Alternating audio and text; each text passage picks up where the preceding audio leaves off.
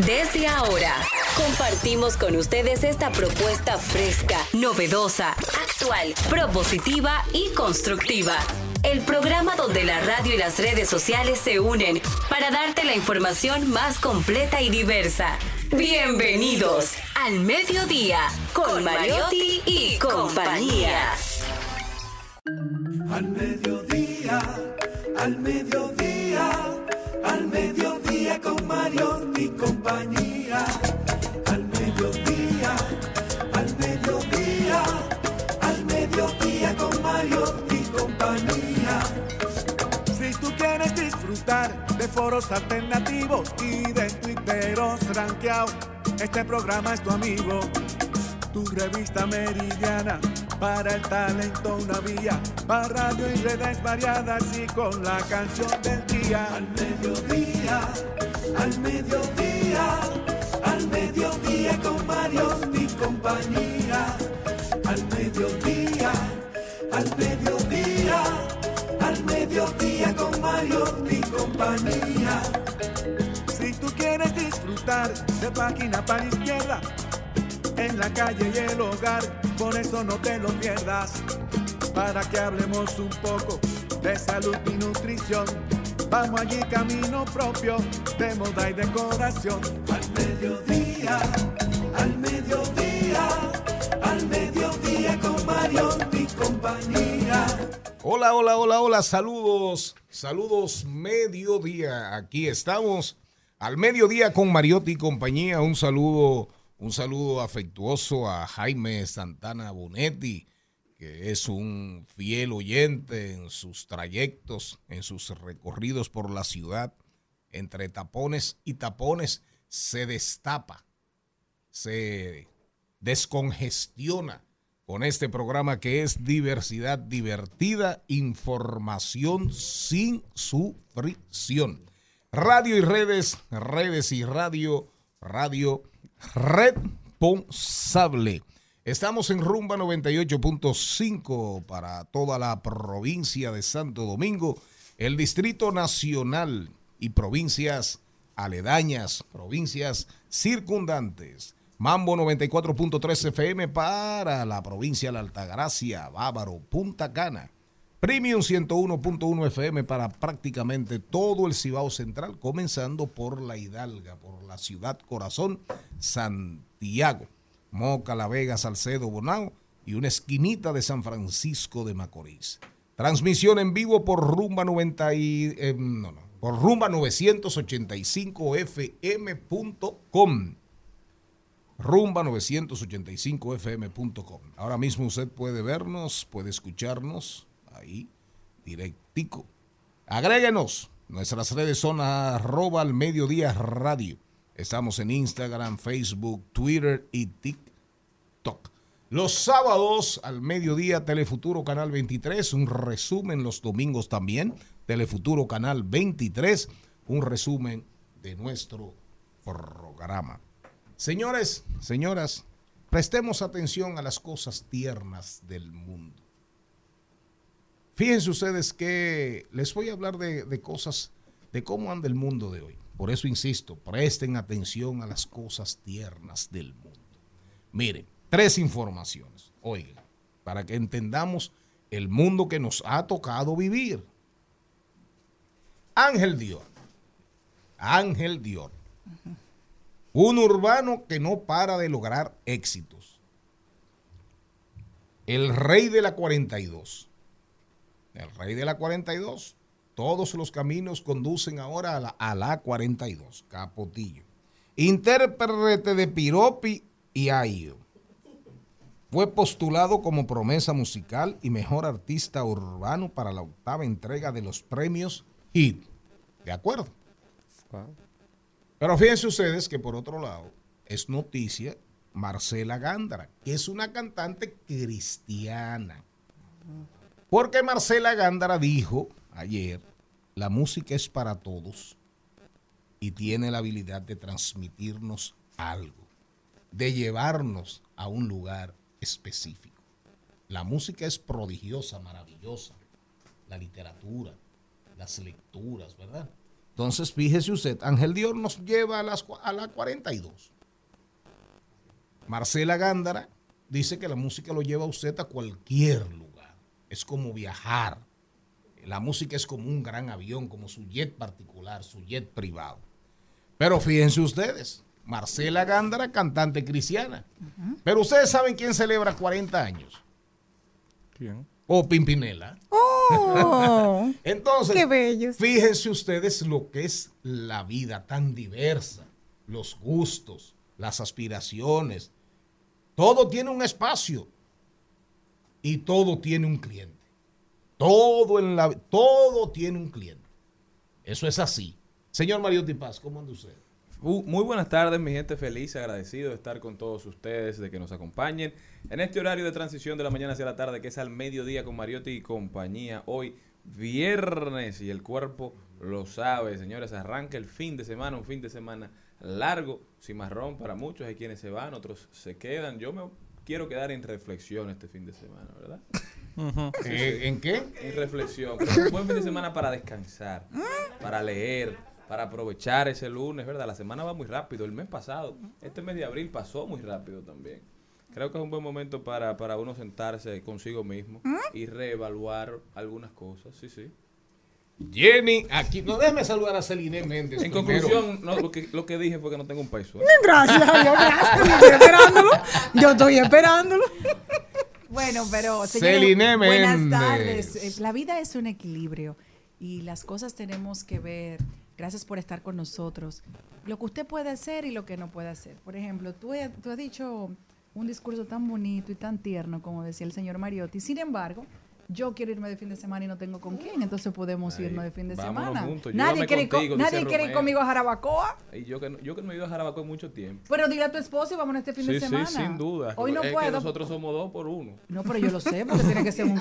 Por eso es que te invito, porque tú tienes tu esposa, porque si no, no te invitara. Ey, ¿y por? ¿Cómo? Porque no, no, no, no, no quiero. cerrada al amor? Imposible, jamás. ok, ok. Pero yo creo que el amor uno puede estar trayándose. Le dije que vamos de fin de verdad, semana. también es verdad. Si tú no es así, no, ¿verdad? ¿Verdad?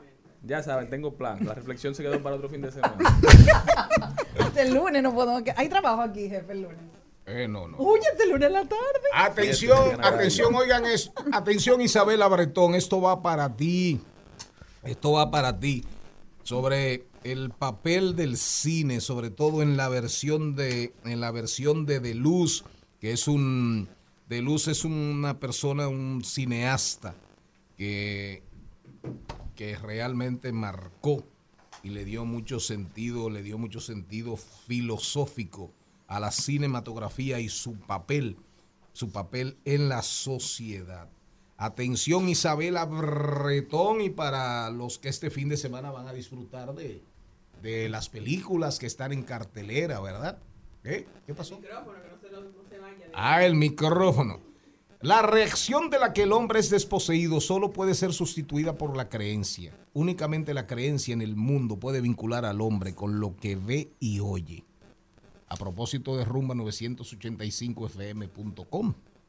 El cine tiene que filmar, no el mundo, sino la creencia en este mundo. Nuestro único vínculo. Cristianos o ateos, en nuestra universal esquizofrenia, necesitamos razones para creer en este mundo. ¿Qué se opina? Necesitamos razones para creer en este mundo. No se ha hablado suficiente. ¿Te acuerdas lo que dijo Pau? No se ha debatido suficientemente este ¿Y qué, tema. y qué es de? Hay un beso Está para muy él, Daniel. Daniel Pou. Fue Un maravilloso. Me acuerdo. Es que estaba buscando. Es que estaba buscando ahora mismo. Muy buenas tardes, señores. Gracias por estar en sintonía. Estaba buscando la. Dice: Este mundo necesita reflexión y amor, ¿verdad? Estaba buscando el amor en las tres vertientes de los tres exponentes que usted acababa de mencionar. O sea, cómo él está cantando el amor porque él está hablando de que yo soy su Chucky, su Chucky de, de, de raza, le está diciendo él. O sea, yo soy el feo que le gusta, vamos a decirle así. Es más o menos la traducción de lo que él le canta, Ángel Dior.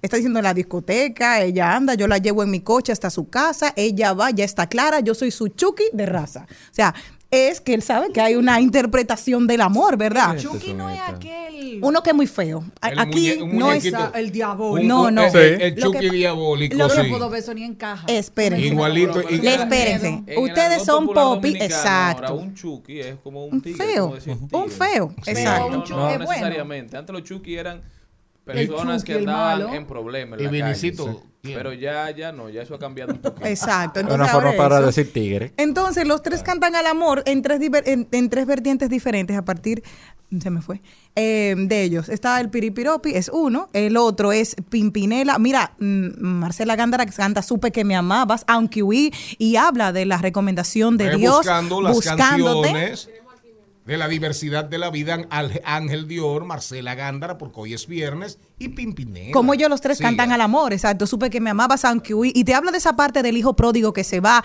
y que tú siempre me esperaste y que ese amor de los padres que es incansable y que siempre está ahí. Me sé la parte de Marcela Gándara. Sin embargo, Pimpinela que hablaba de ese amor tóxico, de que lo quiero para mí, como es dueña de su noche, que él llegó, yo no dormía, en mi mente lo esperaba. Cuando vino a buscarme, puse fin yo a su vida y vinieron a buscarme. Estoy aquí desde aquel día. Sí, pero esa es para la generación de nosotros, porque mi hijo le dice así a una novia de la, o una enamorada, tú sabes lo que va a pasar, ¿verdad?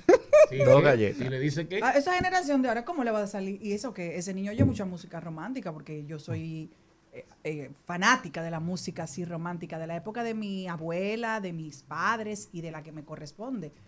Pero tú te imaginarías el Adolfo mandándole una canción de Pimpinela. Una, una, una, una reflexión de, de viernes, comenzando el programa antes de entrar en el contenido. En esta antesala que siempre hacemos, tan, tan, tan interesante e interactiva. Eh, señor Nova, señor Nova, oigan, oi- oiga esto, a ver qué le parece, a ver qué usted opina.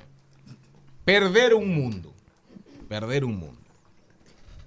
El infierno de los vivos no es algo por venir si hay uno, es decir, es decir, si hay un infierno, es el que ya está aquí. El infierno que habitamos todos los días, que formamos por estar juntos. ¿Qué usted opina? Eso usted, no- usted lo entendió.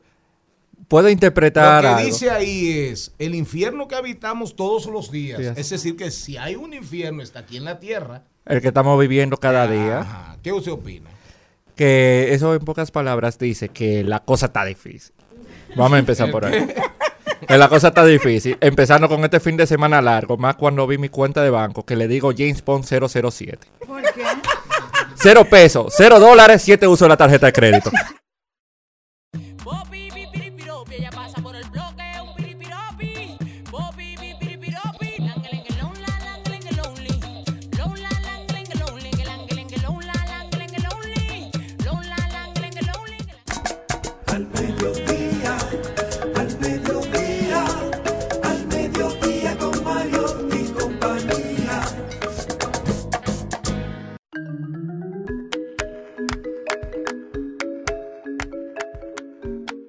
Vamos con el contenido. Hoy arrancamos, hoy tenemos deportes, como siempre, mucho de qué hablar.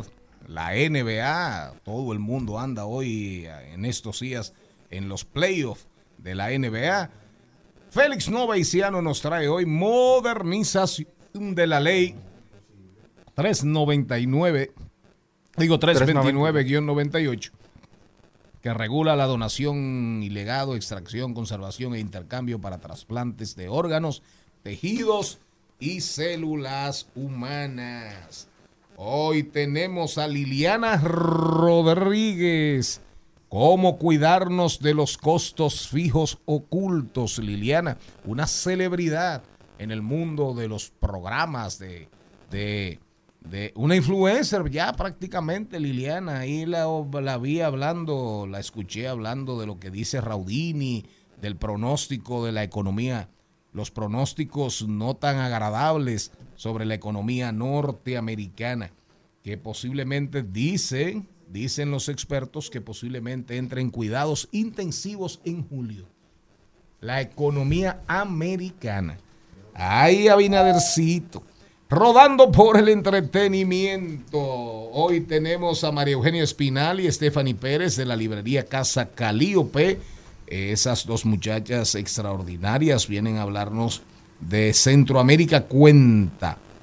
Eso es una celebrando una década de contar las grandes historias de la literatura iberoamericana. Todos nuestros contenidos de un viernes. Ponme ahí algo de Marcela Lagándara para venir con Novita.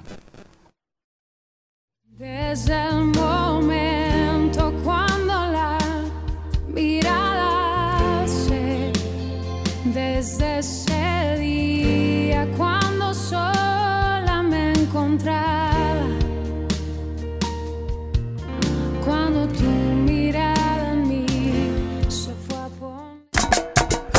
mediodía, al mediodía, al mediodía con Mario y compañía. En al mediodía. ¡Ay! Lo dijo. ¡Ay! Lo dijo. ¡Ay! Lo dijo. Lo dijo. ¡Ay! Lo dijo.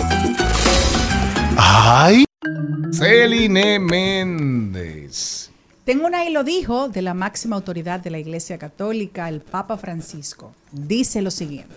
Si es bueno ayudar y apoyar el legítimo deseo de engendrar con conocimientos científicos más avanzados y las tecnologías que curan y potencian la fertilidad, no lo es crear embriones de probeta para luego suprimirlo, comerciar con gametos y recurrir a la práctica del útero de alquiler. Con relación a esto que acaba de decir el Papa, hay otra noticia que la tenemos hoy en los medios dominicanos, donde una corte holandesa le acaba de prohibir a un señor de su país llamado, simplemente le ponen Jonathan, no le dan más eh, datos. Ese señor, padre de 550 niños, dice él que él no es un toro rabioso con impulso creativo. Él tiene, la, el- en, en Holanda solamente se pueden, aceptan a los hombres el máximo de 25 niños con 12 madres diferentes. Pero este señor, él se pasó, parece que un tiempo de su vida, o a eso que él se dedica, a donar a diferentes clínicas, tanto de, sus, de su país como de otros países. Entonces, ahora hay una disyuntiva de la salud mental de esos niños, o que si las madres saben, o que si no saben. El caso es que lo tiene prohibido. Y si se atreve a donar un esperma más, le van a poner una multa de 150 mil dólares. Lo que hay que mochárselo. Ay, Eh, adelante. En tú, No. tú, tú, ¿a ti te Adelante, Jenny. donador? No, no, yo. ¿Y qué es, qué es eso? ¿Y tú? Ya, ya, ya la mía, mire, mire, la, mire la muestra de la mía ahí. Sí, de mi, de- mire mi donación ahí. a la humanidad. Bueno, eso es algo que se le va de la mano. Me quedo ahí. Eh, eh, eh, a ese lo que hay es que cortárselo. Adelante, Jenny. Bueno, una pregunta. Están hace días están haciendo esta encuesta a través de redes sociales que la hemos visto, en la cual están hay diversas opiniones y quiero saber qué opinan ustedes. Dice, ¿es malo hablarle a la suegra de las cosas malas y buenas que hacen nuestros esposos? Mi hermana dice que no diga nada. ¿Qué dicen ustedes? ¿Cómo fue? Ah. Yo, no, yo no entendí. ¿Cómo va a ser? Repite. Claro, imagínese. Repite, Bueno, aquí la- lo único que tiene es. Imagínese que, que la esposa de Charlene vaya y le diga a doña Margarita: Mire, su hijo me dejó las medias tiradas en el hamper, por ejemplo. O, ay, él es muy bueno cocinando. Que sí son buenos hacer este tipo de referencia a las suegras como esposa. Sin darle esos detalles a las madres, esas quejas de mire, su hijo Cada no. quien que lleve su administración. ¿Qué opinan de eso? Exacto. ¿Entienden que eso como que tienen que estar lejos de las dos ¿Tú partes? hacías eso, Celine? Yo prefiero no comentar. Pero yo no, yo no hago eso porque al final ese es su hijo. Usted ven acá. ¿Cómo usted vaya a acabar el hijo con su madre? Hay madres que, por ejemplo, la mía es una persona que yo decía, pero ven acá, yo, la hija tuya soy yo o es aquel. Entonces él me decía, por eso, como tú eres mi hija, tengo que mantener un equilibrio porque aquel no es mi hijo. Entonces, Una, una, una pregunta. ¿Qué usted prefiere? ¿Vivir o tener razones para vivir? tener razones para vivir. Muy bien. ¿Qué usted prefiere? ¿Vivir o tener razones para vivir? Tienen razones porque si no. Tener razones Te para ap- te vivir. apagas. ¿verdad? Usted, señor. Razones para vivir. Perfecto. Usted, señor Mariotti. Yo convivir tengo. Convivir tiene. Caramba. Miren, óiganme, óiganme, las, sue- las suegras son razones para vivir. Porque son parte de la convivencia, son parte de la vida. Claro. Si una, si una nuera, si una nuera le cuenta a su suegra sobre los sobre el acontecer, sobre la cotidia- cotidianidad de la casa de, de la casa que comparte con su hijo, ¿verdad? La suegra, estoy hablando de, de la, de la nuera, perdón, ¿es qué? Sí, la nuera, nuera. la nuera le cuenta a la suegra. que tú sabes dónde salió esa palabra, la nuera. de-. De que la suegra, de que la suegra le dijo al hijo, esa no era la que yo quería para ti. Buen chiste, sí. Ah, No era. Ay, Dios. Entonces, entonces, entonces, si la muchacha tiene la confianza, la esposa, de ir a contarle a la suegra, a la madre del, del esposo, qué bueno, qué bueno. Eso significa que hay algún nivel de, de, de cercanía, de confianza. Ahora, malo es, malo es ya cuando eso se convierte, digamos, en una, en, en- una especie como de que, de que son en vez de dos casas, terminan, aunque son en es- aunque es espacios físicos separados, terminan siendo una, uno, una sola casa, porque todo, nadie tiene intimidad. Ahí sí el tema es grave.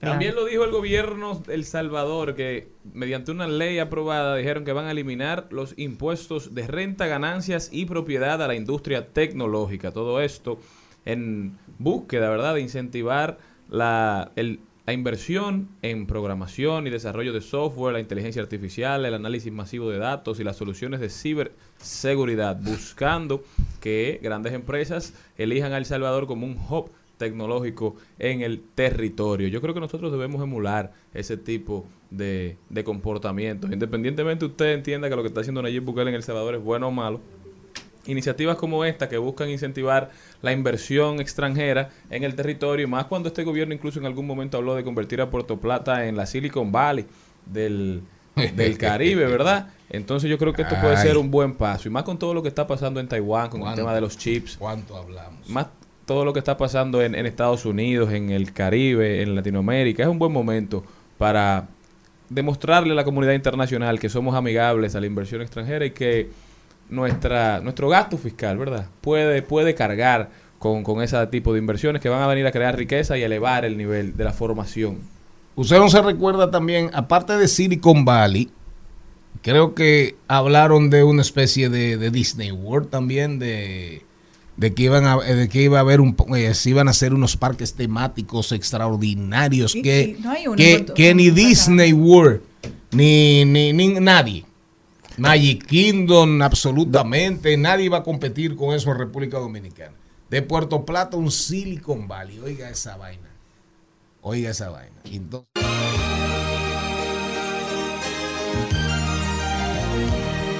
Como todas las mañanas, cinco días por semana, ella llega a 10 en punto a la oficina.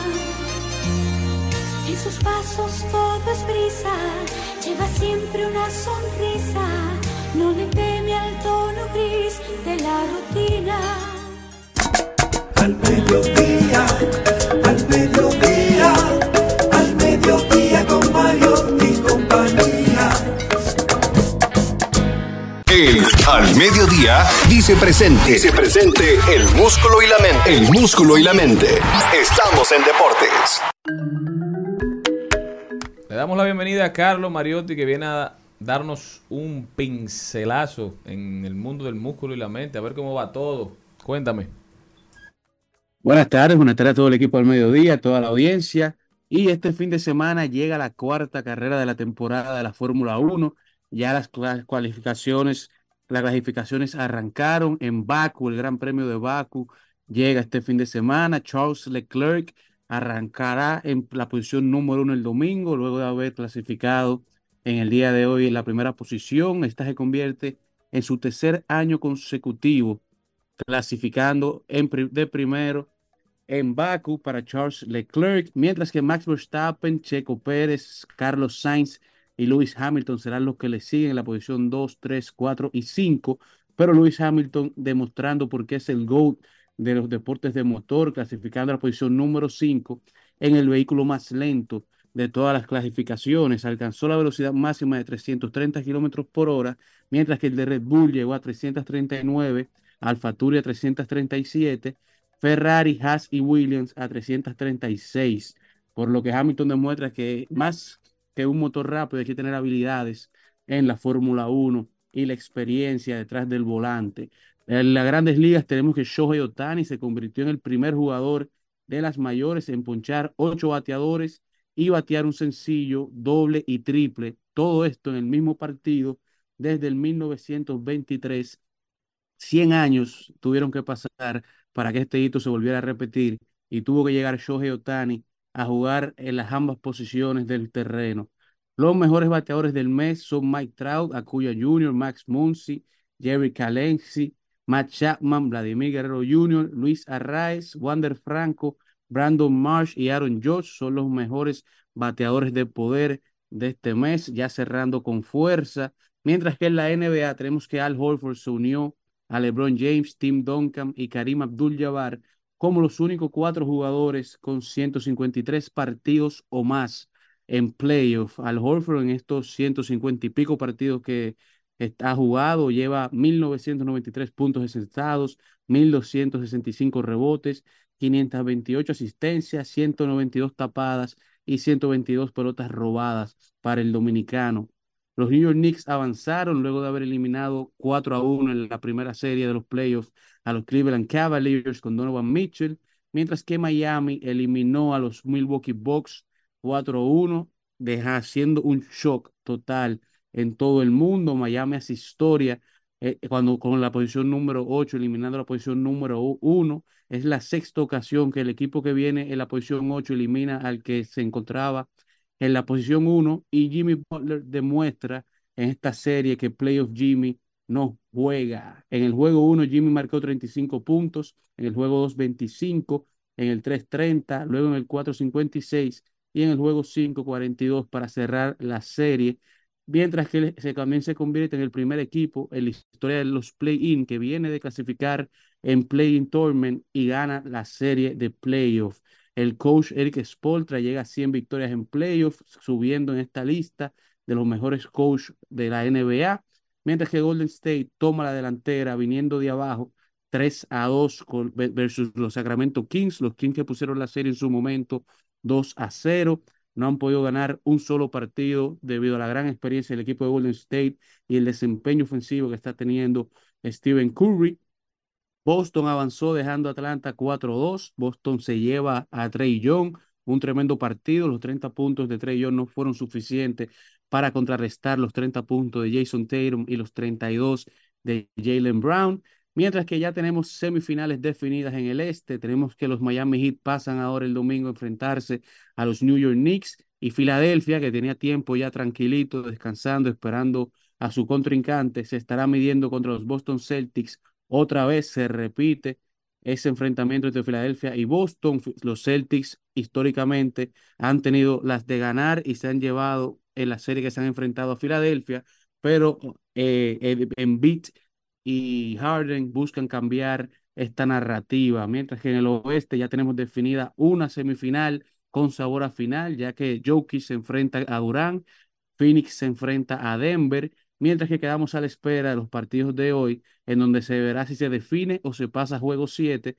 entre los Kings y Golden State y Memphis y Los Ángeles Lakers, que juegan en casa buscando cerrar esta serie para avanzar a la semifinal contra el que gane de los Kings y Golden State. Sumamente interesante el baloncesto de la NBA. También queremos aprovechar para recomendar al que no la ha visto la última entrevista de los amigos de el podcast Abriendo el Juego, ¿verdad?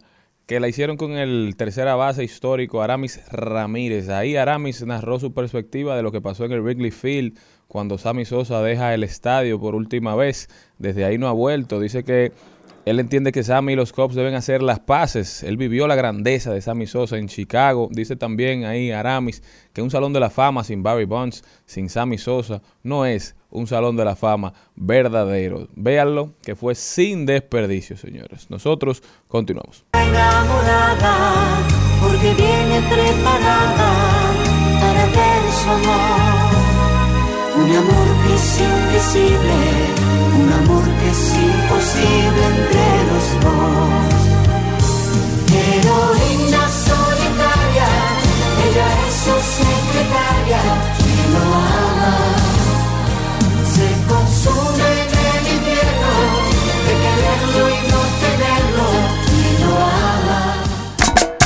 mediodía, al mediodía, al mediodía con Mario y compañía. En al mediodía es bueno recibir buenas noticias. Es bueno recibir buenas noticias con Mariotti y compañía. Hoy, hoy, hoy, hoy andamos entre Ángel Dior. ¿Cómo se llama la canción, Novita? Piropi. Piropi, de Ángel Dior. Marcela Gándara. Nuestros tres artistas invitados de este viernes. Ángel Dior, Marcela Gándara, cantante cristiana, y Pimpinela, que está celebrando sus 40 años en la música. Oigan, qué, qué mezcla. Qué mezcla. Dígame su buena noticia, señor Aquino. Les tengo una buena noticia, es que el Banco Central puso en circulación el libro La ciudad del hombre, Rafael Tomás Hernández, La ciudad del hombre, de autoría del arquitecto Gustavo Luis Moré, un acto encabezado por el gobernador del Banco Central, Héctor Valdés Albizu, y tuvo un escenario en la sala de lectura de la Biblioteca Juan Pablo Duarte del Banco Central. Con este libro, la colección bibliográfica del Banco Central ya suman 239 títulos y 245 publicaciones sobre arte y literatura, economía y ciencias sociales. Pero yo quiero que usted me ilustre, porque como tiene un par de añitos más que yo, ¿quién fue Rafael Tomás Hernández? Rafael Tomás Hernández, oiga bien, una, un arquitecto que manejó y sobre todo aquí promoviéndole la, la empresa a, a tu amigo Darían Vargas, a Datatelin, te voy a mandar una de regalo. Un, a- un aplauso Antonio para allá. Ahí, que vino a traer un dinerito aquí este viernes, ya que hay una olla grandísima aquí Por el fin de semana largo. para el fin de semana largo. Aquí hay una olla más grande que la que. Bueno, pero invítame, invítame, invítame, yo te invito. Aquí hay una olla más grande que la que anunció el que es de la defensa civil. Ay, Dios, El gordito, ¿cómo se llama? General Méndez. Ay, Dios. General Méndez. Que la olla lo está matando. Sí, pero ahí anda haciendo campaña. Ah, que él tiene un recién nacido, eso no es fácil. ¿Eh? Él acaba de tener un bebé, eso no es ¿Verdad? fácil. Y tiene ocho hijos. Ocho hijos. Ocho. Ah, pero ese chiquito, ese está peor que el de, que el, que el de Holanda. El de Holanda, que tiene 550. Mire, oiga bien, Rafael Tomás Hernández, él, un arquitecto que ejerció con toda propiedad, el, ejercitó el delirio, la ensoñación, el sueño de, de la ciudad que él quería. Ah, sí. ¿Usted sabe quién fue que le propuso al doctor Balaguer, al doctor Balaguer el Mirador Sur? ¿Quién lo diseñó? Rafael Tomás Hernández. Wow. Ramos. Rafael Tomás Hernández Ramos. ¿Usted sabe quién concibió ese parque Mirador Norte? Toda, toda esa parte, todo, todo lo que tiene que ver aquí con esa vocación hacia lo verde, de que la ciudad tuviera eh, eh, grandes espacios, grandes pulmones, eh, grandes, grandes espacios para la gente, para que la gente compartiera parques, compartiera en familia. Rafael Tomás Hernández Ramos, un arquitecto brillante. Ese homenaje que le hace el Banco Central es realmente hacer justicia con don Rafael Tomás vivo, oriundo de Tamboril, hermano de padre del poeta Tomás, eh, ¿cómo se llama? Hernández Franco. Tomás Hernández Mi Franco, favorito. del eh, autor del famoso poema. Ujú.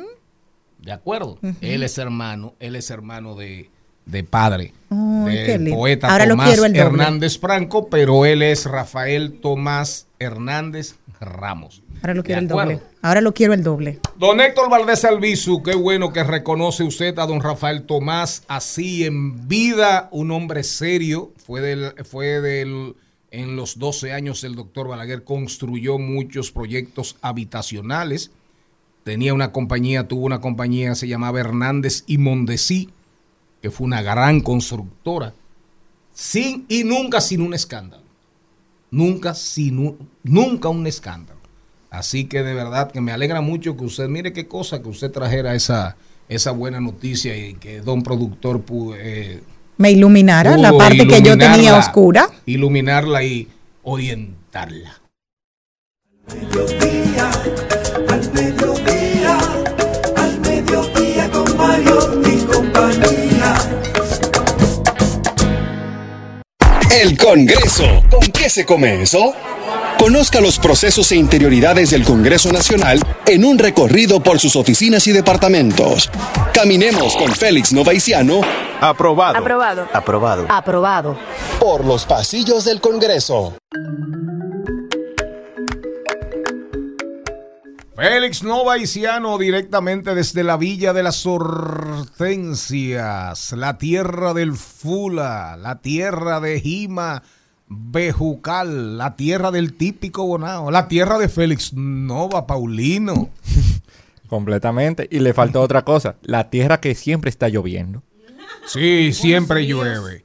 Y buen kipe, buen kipe de jaiba que hacen ahí. Y la tierra de mi amigo El Fuego kipe, a la lata. el kipe Ah, de jaiba. mío personal. El kipe de jaiba que hacen ahí en Bonao es espectacular, claro. Sí.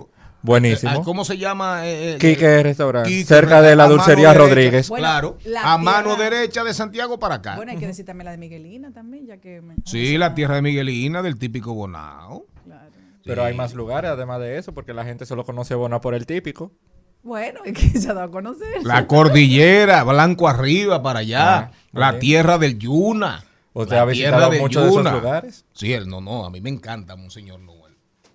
Gracias. Desde cuando era joven e iba ya al... al- Usted es joven de corazón. Iba al, iba al barrio de la Falcon Bridge.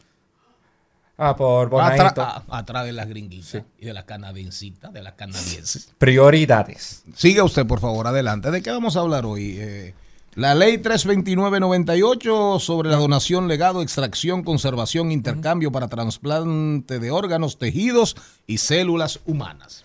Resulta que en el Congreso se depositó la semana pasada una iniciativa que busca modificar esa ley, la 329-98, sobre el tema de la regulación de los trasplantes de tejidos, órganos a personas. Y en ella establece que no se podrá recibir compensación alguna al hacer eso, para establecer de que tú no vas a tener como una bonificación monetaria a la hora de todo estar donando. Y también que estará reglamentando los medios para que la realización de los procedimientos no sea en ningún caso gravosa para el vivo ni para la familia del fallecido. Es decir, que no atente a la, vida de la persona que vaya en plena vida a hacerlo. Y tampoco a afectar a la familia de la persona que eh, fue eh, que murió. Y también que uno de los requisitos que establece para el tema de los trasplantes y donaciones es que solamente podrá efectuarse la extracción de uno o dos órganos, pares o tejidos que no impliquen riesgo previsible que pueda causar la muerte. Voy a poner un ejemplo. Nosotros nos podemos extraer un riñón porque nosotros tenemos dos pero no se pueden extraer los dos porque ya ahí el tema de la vida estaría en riesgo, que ese es uno de los ejemplos más sencillos a la hora de un trasplante de algún órgano o tejido. Y los requisitos para uno estar en el tema de las donaciones de los órganos es lo siguiente. La- para la obtención de un donante vivo debe tener los siguientes requisitos. Que el donante sea mayor de edad, es decir, de 18 en adelante. No puede ser un menor de edad salvo un momento específico que puede ser de extrema urgencia o también con el tema del permiso del padre o tutor. Y también que la persona que sea mayor de edad tenga facultades mentales y salud adecuada. Es decir, una persona que esté en interdicción. Es decir, que no sea una persona con problemas mentales o alguna dificultad. No puede ser donante. Y también que el donante... Pero que no, que, que, que- y el, el- Una persona, por ejemplo, que... el riñón, el riñón, no- el riñón no se vuelve loco. No, Él pero es una persona que esté normalmente Ah. con sus facultades. Ah. Por un tema de que usted sabe que una persona que tenga alguna implicación de salud tiene mayor riesgo de perecer en- a la hora de un trasplante. Pero una persona con trastornos de locura, por ejemplo, de bipolaridad, eh, puede donar. Por el tema Porque de... el, el riñón no sabe No, de eso. lo- el tema es la viabilidad de la persona. Ah. De verdad va a ser consciente de lo que está haciendo. Por eso, en esos casos sería con un tutor que tenga ahí el aval de Ah, hacerlo. Ahora sí. Pero te quiero Ahora, ahora me entendí mejor. No, no, no, no. Ya lo entendí porque fue como que me, me- me hizo un ruido. Yo no sabía que el, que el hígado se volvía loco. Un- El hígado coge cirrosis. No, el hígado- El, el hígado graso, pero yo nunca he visto un hígado loco.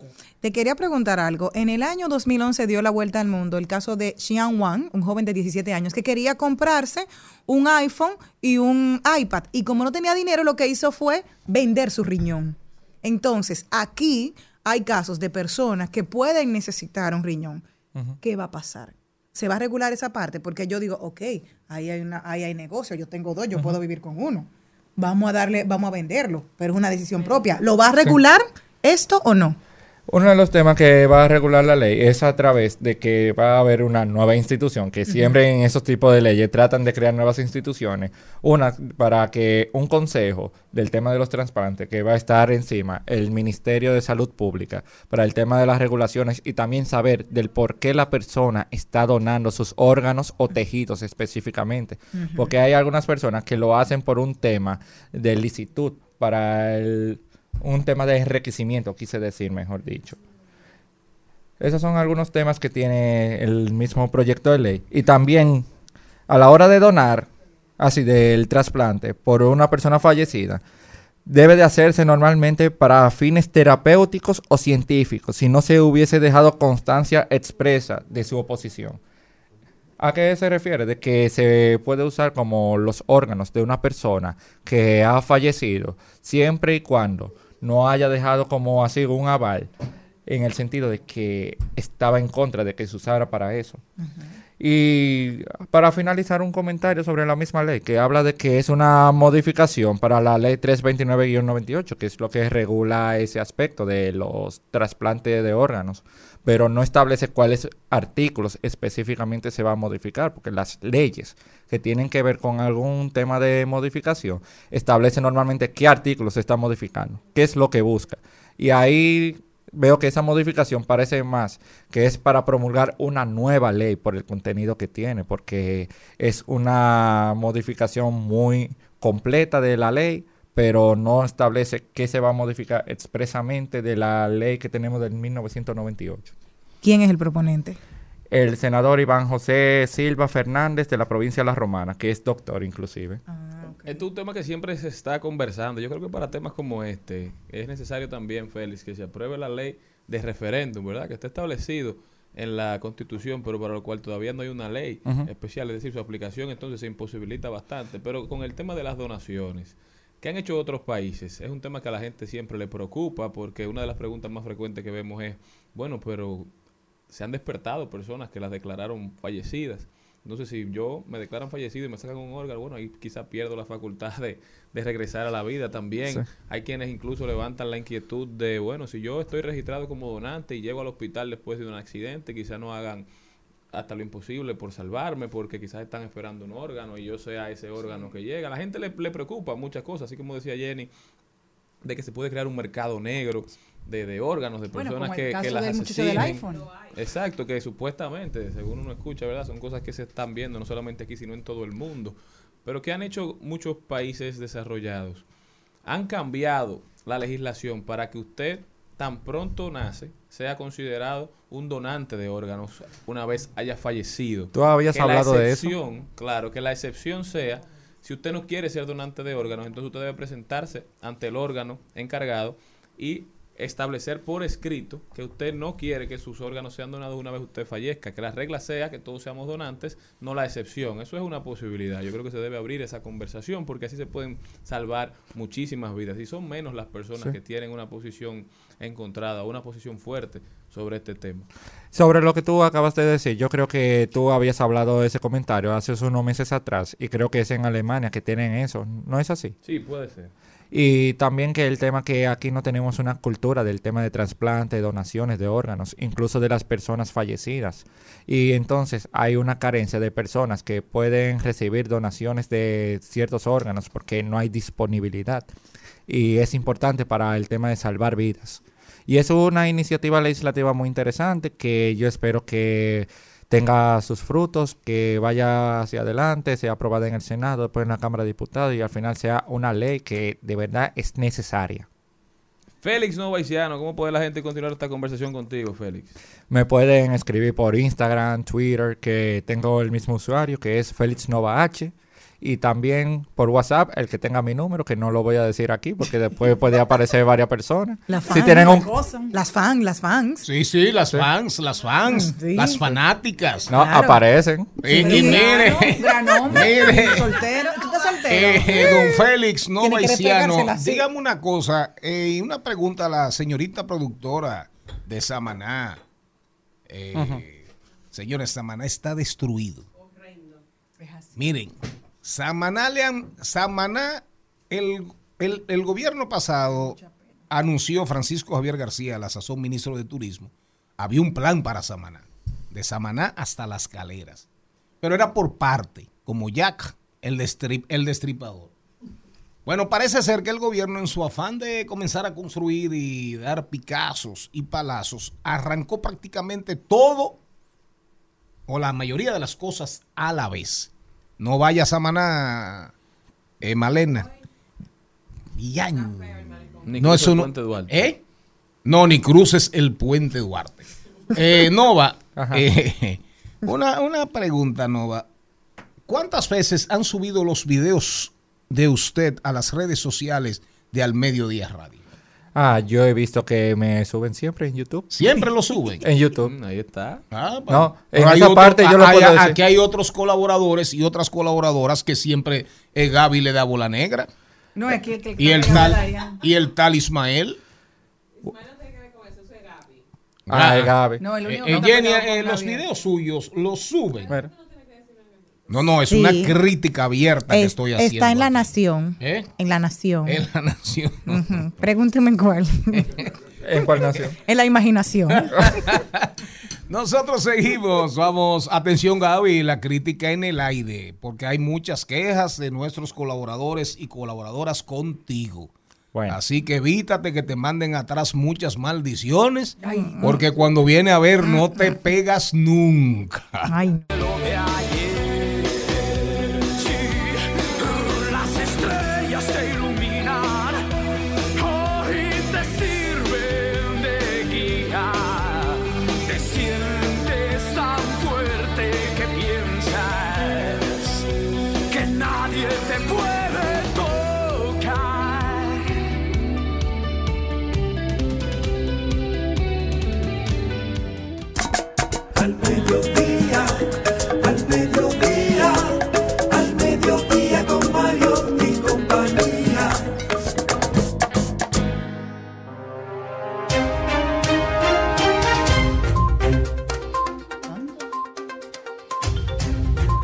Diversidad divertida, información sin sufrición, radio y redes, redes y radio, radio responsable al mediodía con Mariotti y compañía.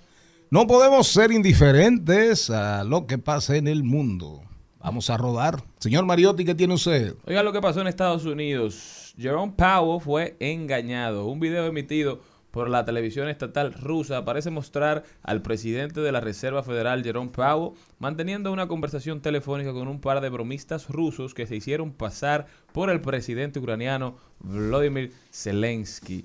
Así lo informó también o decía un portavoz de la Fed que Powell había participado en una conversación amistosa con alguien que se hizo pasar por el presidente ucraniano. El organismo tampoco puede confirmar la exactitud del video que se ha difundido y dijo que parece haber sido editado. Según aclararon, durante la conversación no se habló ni de información sensible ni de información confidencial. Los bromistas son Vladimir Kuznetsov y Alexei Stolayarov apodados Boban y Lexus y llevan años consiguiendo engañar a políticos extranjeros para que hablen con ellos a pesar de sus groseras suplantaciones. Si bien los comentarios parecen insignificantes, sí es probable que el hecho suscite dudas sobre la seguridad en la Reserva Federal. Siguen los rusos atacando de forma, ¿verdad? Que parece inocente, pero atacando la, la fibra de, de la sociedad norteamericana que siempre habla de, lo segura que es, ¿verdad? Y de lo, lo que estudia, lo que se cuida. Aparentemente, no tanto. Yo me voy para Rusia precisamente, enlazando contigo, y es que ha demostrado esta madrugada que todavía tiene misiles de largo alcance para aterrorizar a la población de Ucrania. Pasadas las 4 de la madrugada de este viernes, 23 misiles fueron disparados de, por bombarderos rusos. Uno de los cohetes impactó en un edificio residencial de nueve plantas en la ciudad de Uman, en el centro del país, causando la muerte de al menos 22 personas, incluidos dos niños, dejando 18 vecinos heridos, según fuente del Ministerio de Interior ucraniano. Una pregunta, eh, con todo el respeto y el cariño, y después me critican y me acaban por viejo, es refunfuñón. Si es rodando por el mundo el concepto, brinque de Rusia para otro lado. Pero él estaba en Estados Unidos, yo me fui a Rusia porque él hablaba un poco de Rusia allá. Yo le dije, yo me voy a Rusia porque hubo un bombardeo esta madrugada. O sea, usted no está oyéndonos. él estaba en Estados Unidos, yo estoy en Rusia. ¿Y usted? Nos vamos a Estados Unidos. Oh, te vamos. No, lo que También. pasa- Ah, no, Pero es que... ya uno tiene su noticia. Imagínate. sí, no, es algo interesante. rodando por el mundo que No. se no llama la vaina. sabíamos que esa otra. yo- la mía también. Ya está bien, siga. Sí. El expresidente estadounidense Donald Trump parodió al actual inquilino de la Casa Blanca, Joe Biden, al que imitó gesticulando como una persona desorientada durante un evento de su campaña electoral para las presidenciales del próximo año. Trump dijo lo siguiente, me presento presidente, ¿qué? ¿Dónde? ¿A dónde demonios voy? Quiero salir, afirmó Trump, desatando las risas y los aplausos de los presentes en el meeting de Manchester, Nuevo Hampshire. Le dijo de todo. Muy mal. Le dijo, le dijo de todo a, a Biden. Inepto, inútil. Lo que le faltó fue mentarle prácticamente la madre. La política, la política norteamericana cada día se pone más sucia y más asquerosa. Pero no de Estados Unidos, yo diría que del No, no, no. Aquí no se llega ahí. Ahí, salvo blogueros, influencers, gente que anda en los medios, eh, que acaban con todo el mundo, insultan, porque ese es el mercado que ellos quieren y es donde quieren eh, fijarse y colocarse. Pero en República Dominicana no es tan así. Vaya, Ah, ah, no, una- no, no una se serie, llega. No se, Queenmakers, ¿la vio ya? no se llega, no se llega a esos Queenmakers, niveles. ¿la, vi- la vio? Una No. cosa es en los ¿Tú medios. la viste ya? en esos medios tremendistas, amarillistas, que por cierto les mandé un artículo de Ignacio Ramonet, señor Mariotti. Le- le- les mandé un artículo de Ignacio Ramonet para que lo lean. Sobre cómo, sobre cómo la mentira, la información de hoy, la desinformación, el predominio de la mentira en las redes sociales. Eh, señora Méndez, ¿para dónde va usted? Bueno, usted no quiere que andemos por ahí, pero ya yo tenía esa noticia. También. Y me parece muy interesante y positiva decirla. Voy para New Orleans, donde un estudiante, Danny Barnes, estudiante del International. High School de New Orleans, es una persona, el único estudiante que ha podido alcanzar 125 ofertas de diferentes universidades para becas, casi 9 millones de dólares. Rompió el Guinness de la cantidad de, de marcas que alguna otra persona había podido sostener para tener estas ofertas para entrar a una universidad. Así que muchas felicidades para ese chico que viene inclusive de una familia muy humilde. Yo me voy a quedar aquí, señores. Ah, usted vuelve. Sí, porque no tengo visa. Está vencida. Entonces, aquí está pasando algo sumamente preocupante. Ustedes saben lo que pasó con el censo, ¿verdad? Ya el, la, o- Y hubo la ONE censo, hubo habló. censo. Aparentemente sí, los resultados eventualmente los sabremos. Hubo censo porque hay gente que todavía no ha cobrado. Si no fuera por eso, no nos hubiésemos enterado. Bueno, en mi casa no se ensaya. Pero lo que está pasando en con Supérate, señores, es lo que está preocupando a mucha gente ahora mismo. Las tarjetas Supérate, aparentemente, cuando la gente va al colmado o al supermercado, le están diciendo que no tienen fondos los las personas, ¿verdad? Que son beneficiadas con esta ayuda social de, un- de unos 1.650 pesos, que es lo que se le da a las personas que necesitan esa ayuda, esa subvención del Estado para poder completar su compra o para hacer su, su compra. Es generalmente para, para personas en situación de vulnerabilidad. Estas personas se están denunciando desde hace un tiempo que están llegando a los centros de comercio y no están pudiendo comprar porque las tarjetas no tienen fondos. Dicen que no lo están gastando ellos, que simplemente o los sacaron del programa sin avisarles o alguien les está gastando el dinero. Lo que más me sorprende es que siguen existiendo este tipo de denuncias, que es un programa que se necesita para ayudar a personas que de verdad, de verdad tienen que utilizar esta ayuda y nadie investiga. Simplemente declaraciones oficiales, simplemente nota de prensa, pero nadie sigue preguntando qué es lo que está pasando. No puede ser que una misma institución, cada vez que, que surja un nuevo año, un nuevo mes, salga con una novedad. Entonces, que alguien le ponga ojo a lo que está pasando con Supérate, que parece poco, porque uno habla de 1.650 pesos por persona, pero son miles de personas. ¿No era la doble? No, no, ah, jeje. De Son gloria, mitos, son mitos. de gloria pasó a infiernos reyes. Al mediodía, al mediodía, al mediodía con Mario y compañía. Escuchas Al Mediodía con Mariotti y compañía. Seguimos, segui- seguimos con Al Mediodía, con Mariotti y compañía.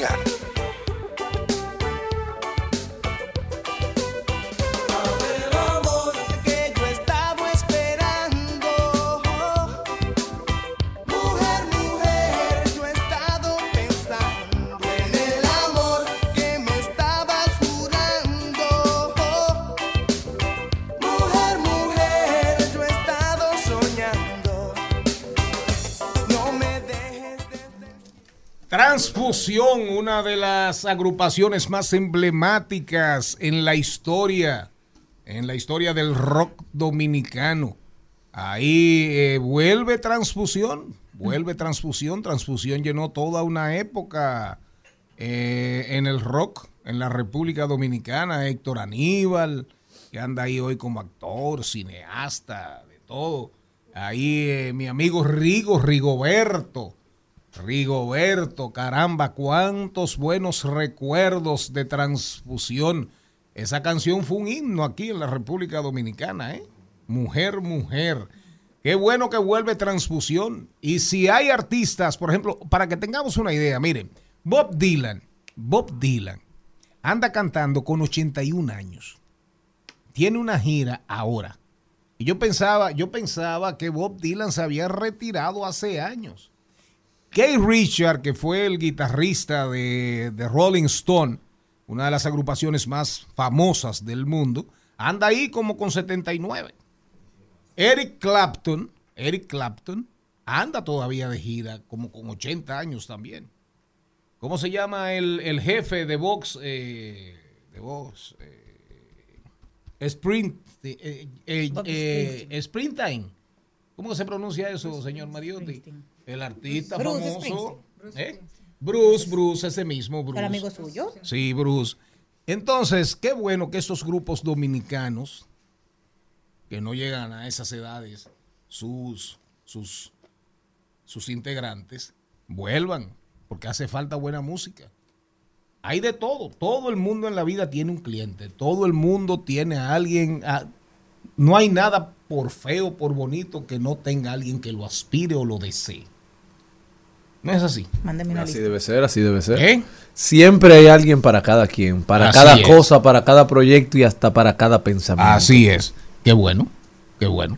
Entonces, ahí anda, ahí andan, ahí anda también este muchacho, ¿cómo se llama? El grupo Toque, eh, Toque Toque Profundo. Desde el Que 88. todos esos grupos de la República Dominicana reverdezcan y reaparezcan y reaparezcan.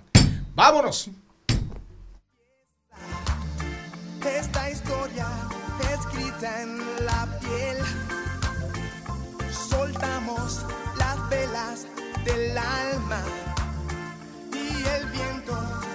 Pone al revés. Quiero salir contigo esta noche, pasear montados en coche y anclar en otro lugar.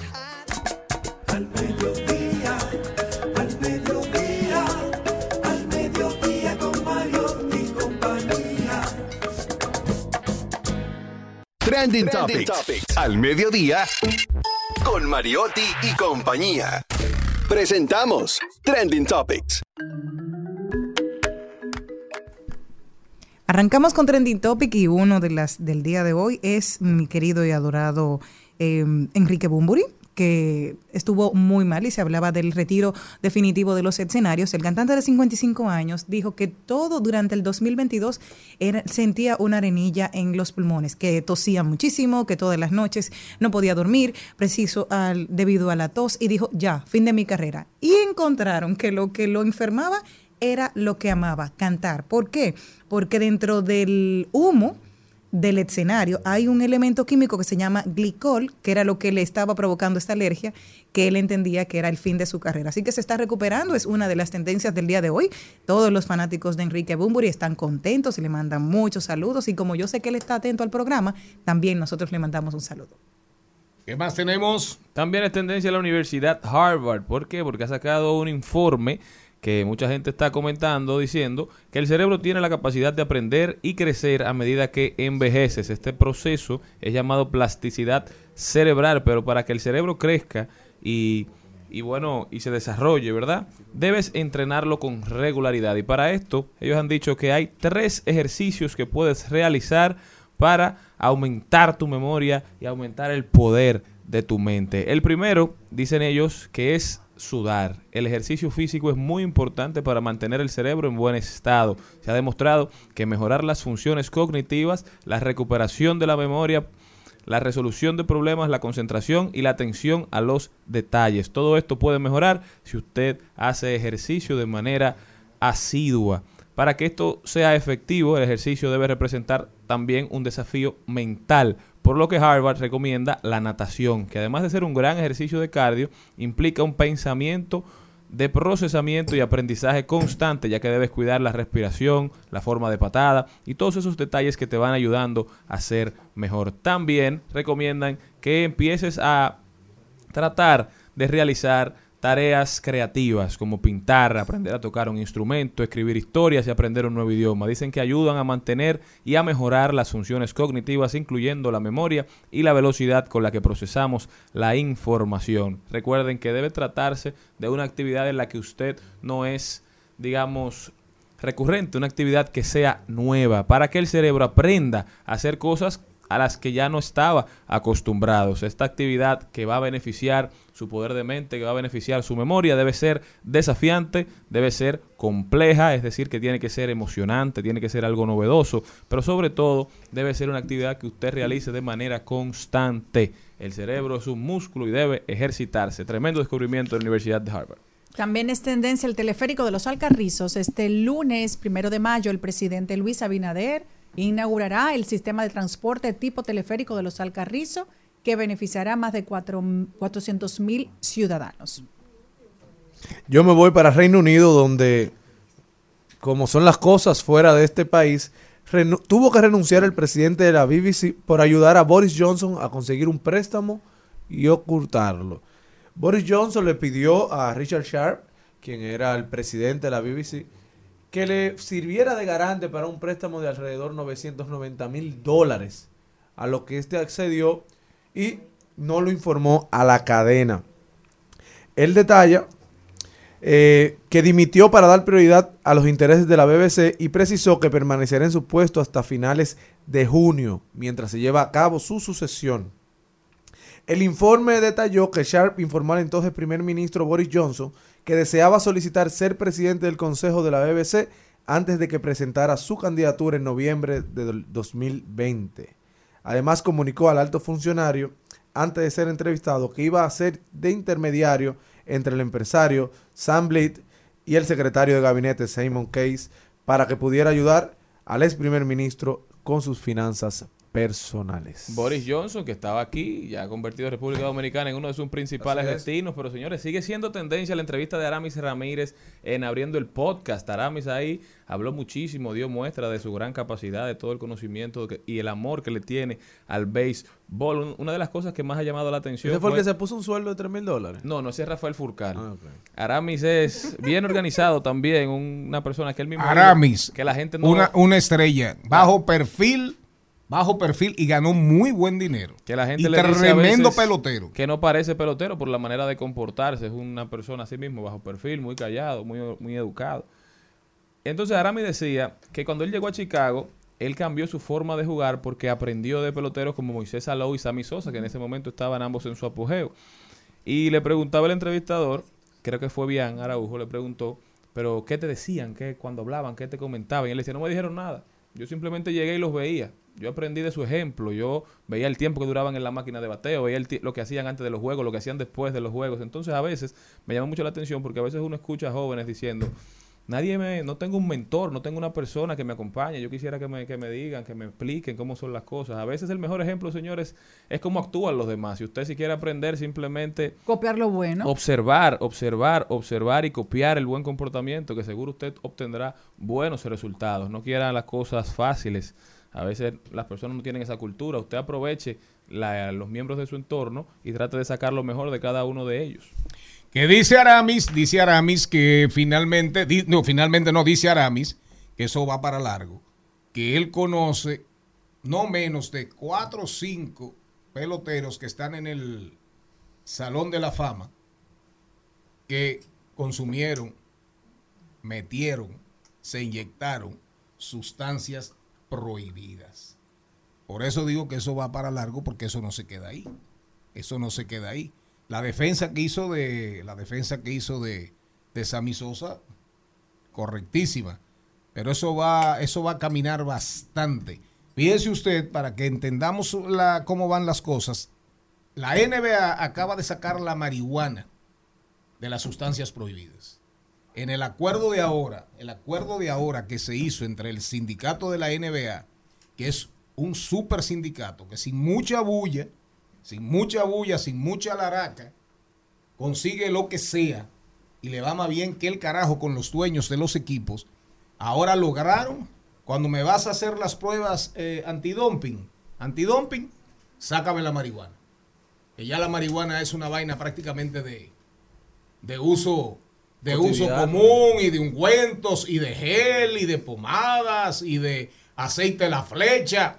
Y eso pasó prácticamente desapercibido, pero eso pasó la semana pasada. El acuerdo de la NBA. Las calles como dunas cuando aún te espero llegar.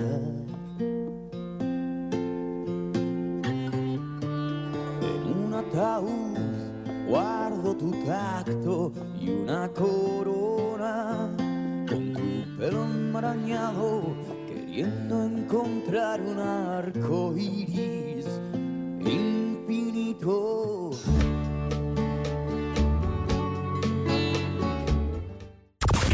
A continuación, en Al Mediodía, cu- cuidando los chelitos. Cuidando los chelitos. Una de nuestras colaboradoras estelares de la comunidad Ojalá, Liliana Rodríguez. Liliana, leí, pare- antes de entrar en, en el tema de cómo cuidarnos de los costos fijos ocultos, leí ahí en la comunidad Ojalá la advertencia que hacía esta, este, ¿cómo se llama? Yellen. Janet Yellen. Janet o Yellen. Nuriel Rubini. Y Rubini. Sí. Raudini, Rubini, qué sé Rubini, yo. sí. Houdini. Casi, casi sí, porque él, fue que- él vaticinó en la crisis del 2008. Sí, claro. Sí. Que le dicen, le dicen el doctor Apocalipsis, el doctor. Catástrofe, Así una es. vaina así, El pero ha pegado. Catástrofe, Pero ha pegado. Así es. Y leí ahí la información y lo que tú decías, es tan así la vaina. Porque decía, dice, dice eh, Raudini, ¿es Raudini o Ru- Rubini? Rubini. Yo, yo me conozco al tigre de como en el 2004, cuando era creo que jefe de economistas del, del FMI. Creo que en el 2004 2005 era jefe de economistas del FMI. Y comenzó a joder y a joder con la crisis, que venía un crack, que venía una burbuja inmobiliaria y llegó. Y ahora el tigre, el tigre tiene como cuatro o cinco meses hablando, hablando y diciendo que viene una vaina, que viene una vaina, que viene una vaina. Bueno, es posible que en julio, ¿tú lo crees realmente? Que en julio la economía de los Estados Unidos entre a cuidados intensivos. Mira, realmente, para mí, lo primero que yo espero que no, porque es realmente nuestro principal socio comercial, la República Dominicana, pero realmente lo que tenemos que hacer en este sentido es prevenir. Estas informaciones que él brinda son así. él, una de las cosas que él señala es justamente cómo hay bancos que no están valorando a nivel de mercado, sino a nivel facial, muchas de sus inversiones. Y por tanto hay pérdidas que no están siendo reconocidas. Así es. Por tanto, el balance real de los bancos todavía no se está visibilizando. Y entonces, por tanto, como ha habido una alza en las tasas de interés, el nivel de endeudamiento, por tanto, de los Estados Unidos se ha tenido que aumentar también producto de, entre otras cosas, los programas sociales. Entonces, esto hace que la Reserva Federal no tenga mucho margen para poder ir al rescate, no pueda, no tenga tanta liquidez para ir al rescate o apoyar los balances de muchos bancos. Ya lo hicieron, ya lo hicieron con los dos primeros. Sí, que tenían monto incluso mayor que la crisis del 2008, solamente esos dos bancos juntos. Y ahora vemos que el banco californiano, el First Republic Bank, perdió la mitad de su valor este martes. Entonces hay otro banco californiano que está dando estas señales de que no está en buen estado. Y eso es lo que dice Rubini, es que hay muchas entidades que no tienen esa liquidez a corto plazo porque hicieron esas impresiones a largo plazo en los bonos, sabiendo que en algún momento ese escenario iba a cambiar. O sea, que ese portafolio que ellos tenían de inversiones y de cartera no podía estar tan concentrado en bonos a largo plazo, aunque sea de bajo riesgo, pero que sabían que no podían perdurar por tanto tiempo, porque del 2008 hacia acá ha habido toda una política expansiva de poder estimular el crédito y por eso pues los bonos estaban cerca de un 0%, pero ahora están eh, un 4 o 5 4 o 5% en promedio entre los que están a largo plazo y los que están a corto plazo. Lo interesante de esto es ver que las tasas de interés de los bonos a corto plazo tienen una relación inversa a lo que normalmente se prevé. Las tasas de interés a corto plazo, comparado a las que están a largo plazo, al estar inversa, eso se- hace unas, da una señal de que puede venir una recesión. ¿Por qué? Porque la gente, las entidades necesitan esa liquidez a corto plazo, que es lo que hace que una entidad o un banco pues pueda caer en, en default, en quiebra. Entonces, lo otro es que dice Rubini que puede haber un límite de endeudamiento que no pueda entonces eh, lograr eh, Biden el aumento, la aprobación, La aprobación del en el aumento del límite en el Congreso. Y eso haga que entonces el gobierno esté cruzado de, de brazos, no, pueda, no, pueda ten- no tenga mucho espacio para maniobra.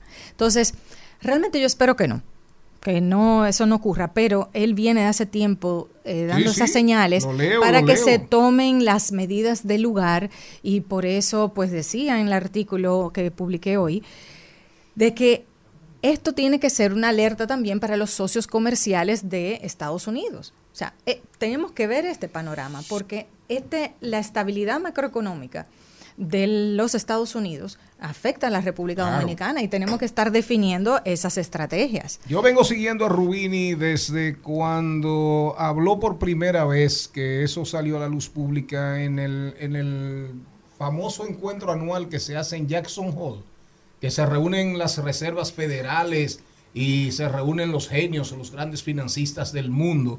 Eh, no sé dónde queda Jackson Hall, pero es en Estados Unidos, en un estado ahí de, de- de- creo que en el centro de los Estados Unidos.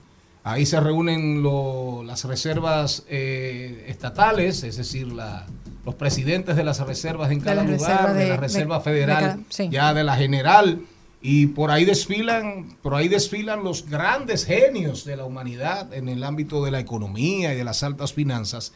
Y desde el año 2004-2005 hay unos testimonios de, gente que estuvo ahí cuando Rubini comenzó a joder la paciencia y a hablar de lo que venía en el 2008.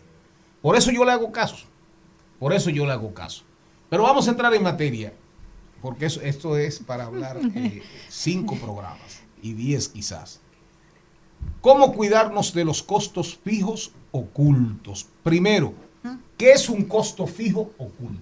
Para que arranquemos por ahí. Claro que sí. Eh, lo importante de conocerlo justamente es para nosotros valorar realmente el costo real, el costo efectivo de las tasas de interés, que de los productos que contratamos, de los servicios que nosotros contratamos en, la, en las empresas. Los costos fijos ocultos son aquellos costos que se agregan al producto o el servicio que estás contratando y que no te dan un valor agregado a eso que tú estás contratando. ¿Qué tipo de costos fijos ocultos hay? Como por ejemplo cuando tú vas a contratar un- en el área financiera un préstamo inmobiliario, obligatoriamente te asignan un seguro. Eso es obligatorio. Y el seguro es alrededor de un 6-7%, el equivalente. Pero también otro costo fijo oculto, los gastos de cierre, de los gastos legales, de los préstamos, que puede llegar a ser un 2 o un 3% del valor del préstamo. Entonces, cuando vas sumando esos costos fijos, la tasa real o la tasa efectiva que estás pagando no es la que te pueden estar presentando. Costos fijos ocultos, como si tienes una cuenta de ahorros, el gasto por mantenimiento de la, de la tarjeta de débito, por el uso de la tarjeta de débito. Si tú tienes eh, en una cuenta de ahorro, estás por debajo del límite que está establecido, también te hacen un cargo por, esa, por estar por debajo del límite. Entonces, esto que ocurre en el sector financiero, quizás algunos de ustedes han solicitado en algún momento un- alguna carta bancaria que le hayan pedido para alguna institución, eh, que hayan tenido que pedir carta de saldo. Esas cartas también tienen un costo de 100 o 200 pesos que te lo cargan a la misma cuenta de ahorro, pero cuando vas sumando todos esos cargos, entonces tiene un impacto en el bolsillo. Algo que es significativo y, lo traigo ahora mm, para que las personas se tomen el tiempo de ver y evaluarlo, porque los tarifarios de servicios de las entidades financieras están publicados en sus páginas web y podemos también compararlos. ¿Qué pasa? Muchas veces en las conversaciones que tenemos dicen, bueno, es que en tal lugar me ofrecen tal tasa, es inferior a la otra, pero es que tú tienes que hacer también un análisis de cuáles son esos otros costos fijos ocultos que te pueden estar cobrando que haga que quizás la tasa realmente que donde tú vayas a contratar el producto sea mucho más elevada que en otro lugar. Porque a eso tú tienes que agregarle los gastos legales o gastos de cierre, si tienes que agregarle el seguro, eh, cuánto es que te cobran si tú tienes una tarjeta de crédito, la, la renovación anual el, o el costo mensual por mantenerla todos los meses, si nosotros revisamos muchos de los costos que, que están asignados a las cuentas de ahorro y, el- y las tarjetas, pues hay cargos fijos de 65 pesos, de 100 pesos, o anualmente una tarjeta que te tiene que, la, renovación del, de la tarjeta te, te la prorratean a 4 o 5 años y por tanto te hacen ese cargo. Esos costos fijos ocultos, yo sugiero las personas tomen tiempo de analizarla para que lo vean y puedan ver quizás otros productos en el mercado que puedan tener ese ahorro. Porque hoy en día, más que antes, que en otros momentos, muchas personas buscando cómo reducir ciertos gastos. Ahí leí esta semana que millones de personas en Latinoamérica, en Latinoamérica se están, eh, están quitando su suscripción de, de las plataformas porque están buscando formas de ahorrar de ir recortando esos gastos. Entonces, esto también es una forma de ir viendo cuáles otras cuentas de ahorro y tarjetas de crédito también que puedan estar Y ofreciendo a menor costo. muchísimas. También, y lo digo también en el sector financiero porque también han surgido nuevas entidades que no tienen estos costos fijos, no te, no te cobran el costo de emisión de una tarjeta de crédito, no te cobran el costo de, de renovación, eh, te también ofrecen cuentas de ahorro que en lugar de ofrecerte un 1% en el año eh, o, eh, o, un, o 2, 2% al año te ofrecen el doble, 4%. Entonces, hacer ese análisis, yo realmente los recomiendo eso y sobre todo porque también este tema de los costos fijos ocultos, ustedes lo van a encontrar también en el sector de entretenimiento.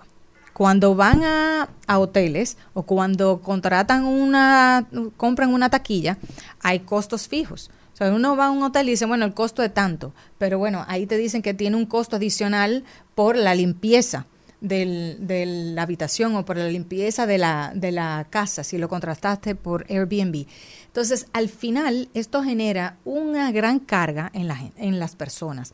Y lo traigo a colación porque es interesante y quienes nos escuchan pueden buscarlo también, que en Estados Unidos ahora en este mismo mes, a principios de abril, hay una nueva iniciativa que fue introducida para conocimiento y aprobación legislativa que es el Junk Fee Prevention Act. El Junk Fee, traducción literal, eh, son esos eh, junk es basura y fee son esos cargos. Entonces es como esos cargos basura. Y luego Prevention Act es, un decreto, ¿no? De eh, una norma eh, de prevención.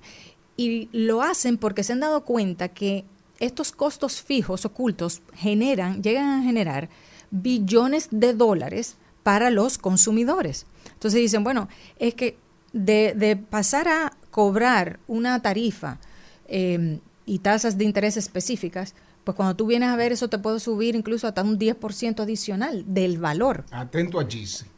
por esos costos fijos ocultos. Entonces, el- la, la- la propuesta de Estados Unidos, esta, esa iniciativa legislativa lo que busca justamente es aliviarle el bolsillo a los consumidores. Es decir, bueno, ¿por qué vía nosotros podemos evaluar, la, aligerar la, car- la carga que puedan tener, y sobre todo en estos momentos, que consideran que puede ser hasta de 100 dólares en el mes para, para una persona. Entonces, lo, lo traigo porque es algo que muchas veces no nos damos cuenta, cuando normalmente incluso la, la, la obligación es transparentar esas tasas, eh, que es la tasa de interés fija, pero no esos costos fijos que figuran y muchos de ellos incluso están en el tarifario que se pueden ver. Entonces, eh, la invitación es a eso, a quienes escuchan el mediodía con Mariotti y compañía. Mira, te hablaba ahorita de Jackson Hall. Eso es en Wyoming. Se Ah, reúnen Wyoming. anualmente. Ok. Es la reunión anual de banqueros centrales de todos, de todos los Estados Unidos, de los estados y la Reserva Federal ya federal, académicos, ministros de finanzas, directivos y empresarios de compañías privadas. Se reúnen para hablar de la situación y de los retos de la economía mundial, supuestamente sin presiones externas. Bueno, ahí, ahí fue que yo por primera vez descubrí a Rubín. Que fue, lo llevaron un año ahí y el Tigre tiró ese pronóstico, ese pronóstico del 2008. Y lo, y lo tildaron casi de loco. Es bueno, es bueno que lo busques. Ah, este Tigre está loco, está loco, está loco, está loco. En el 2008. En aquel momento, y por eso realmente, eh, pues lo, como lo apodan, es el doctor catástrofe. Porque realmente, claro, leer noticias como estas no pueden ser muy agradables. No, claro lo que, se no. espera que es ser siempre positivo y así debemos de ser, pero también hay que ser realista y hay que ver cuál es el, el balance del- de las entidades, cuál es la situación del gobierno, la situación política que se está dando y a eso es que él llama a que realmente evalúen esta situación y que entonces entiendan para que puedan prevenir a la población y puedan tomar las medidas del lugar. De hecho, veía hoy en la mañana cómo el crédito, el, el- el monto gastado en tarjetas de crédito en los Estados Unidos ha aumentado. El nivel de endeudamiento en los Estados Unidos y ha comenzado ya a, vis- a verse incumplimientos en este sentido. A preocupar. Entonces, claro, pues una señal de que ya han ido retirando sus ahorros, que acumularon un tiempo durante la pandemia, que ya tienen que entonces eh, recurrir a las tarjetas de crédito y entonces comienzan a ver los incumplimientos, porque justamente entre el alto costo del- de, la vida, El, más el alto tasas de costo del interés, dinero, del financiamiento. que la hipoteca en Estados Unidos ya llega a ser un 6%. Eso no cuando tiene madre. eso, claro, Sí, mucho pero, más pero que el aquí doble. cualquiera está pagando 8, 10 mil, 12 mil pesos más por la, por la hipoteca. ¿eh? Sí, así es. Sí, sí, de hecho yo ya. hacía análisis eh, de una persona, incluso conversé con esa persona, datos concretos, de había tomado 2.7 millones de pesos en financiamiento y al aumentarle la tasa a un 11.5, pues le aumentó de un tirón 7 mil pesos más la cuota mensual. Oye. Entonces, eh, realmente el impacto pues se siente en el bolsillo porque ya de repente eso fue una decisión simplemente con un correo que tú recibiste. Esa es la tasa, la nueva tasa que, que va a haber. No es una Entonces- conversación. No, no, no. Ni planifícate. ¿Qué pasó?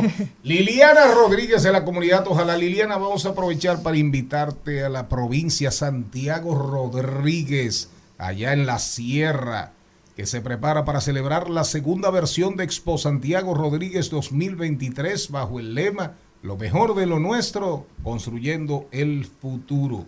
Felicidades, van a su segunda versión con el acompañamiento de jóvenes y personas, hombres y mujeres de la provincia de Monteplata, la provincia Esmeralda y Olímpica de El la zorro Patria, representando. que, que tienen ya bastante, acumularon bastante experiencia con las celebraciones de Expo Monteplata. Pero vamos a estar, si Dios quiere, atención, atención Antonio Cruz, atención Kelvi Espinal. Vamos a estar por allá y gracias por el, gracias por, por la caterva de, de casabe, casabe con pasas, casabe con maní, casabe con ajonjolí, casabe con coco, casabe con ajo, casabe con boca. Casabe con agua. Lili- Liliana, ¿cómo estar? ¿Cómo seguir esta conversación contigo? Y antes de continuar con eso, sí, sí decir que es un regalo que, que se agradece más todavía a los casabe porque la yuca ha aumentado más de un 80% su valor. Así o sea que realmente todavía es. tiene mayor valor ¿eh? el regalo que le han la hecho de yuca, la yuca dinero en esa 80% canasta. así mismo es. Dice tu papá que está orgulloso de ti. La conversación que- contigo, Liliana. Sí, con muchísimo gusto. Pueden encontrarme en las redes como Liliana Rodríguez Álvarez y en la comunidad Ojalá siempre ahí a la orden. Vamos al cambio. final el cocodrilo astronauta soy en órbita lunar y ahora todo es mejor la lluvia de asteroides ya pasó fue para tanto y desde aquí Al mediodía, al mediodía, al mediodía con Mario y compañía. Escuchas Al Mediodía con Mariotti y compañía.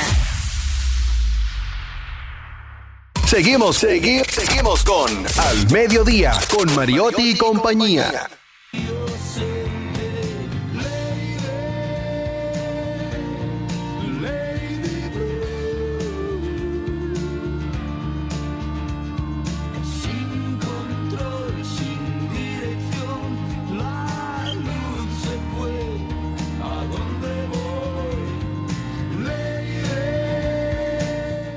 Al Mediodía, con con Mariotti y compañía, hablemos de tecnología.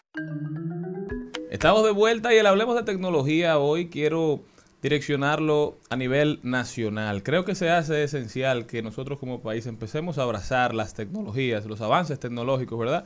Que nos permiten ahorrar tiempo, que nos permiten ser más eficientes, que nos permiten mejorar la calidad de vida. Por eso quiero hacer un llamado a todos los que nos escuchan a que asuman el llamado de RD Vial de colocar el paso rápido, señores. El paso rápido viene a ahorrarnos muchísimo tiempo. Hicieron un cálculo. Una persona que va a pagar en efectivo en un peaje puede durar más de 120 segundos haciendo esa interacción, es decir, más de dos minutos. Tres minutos.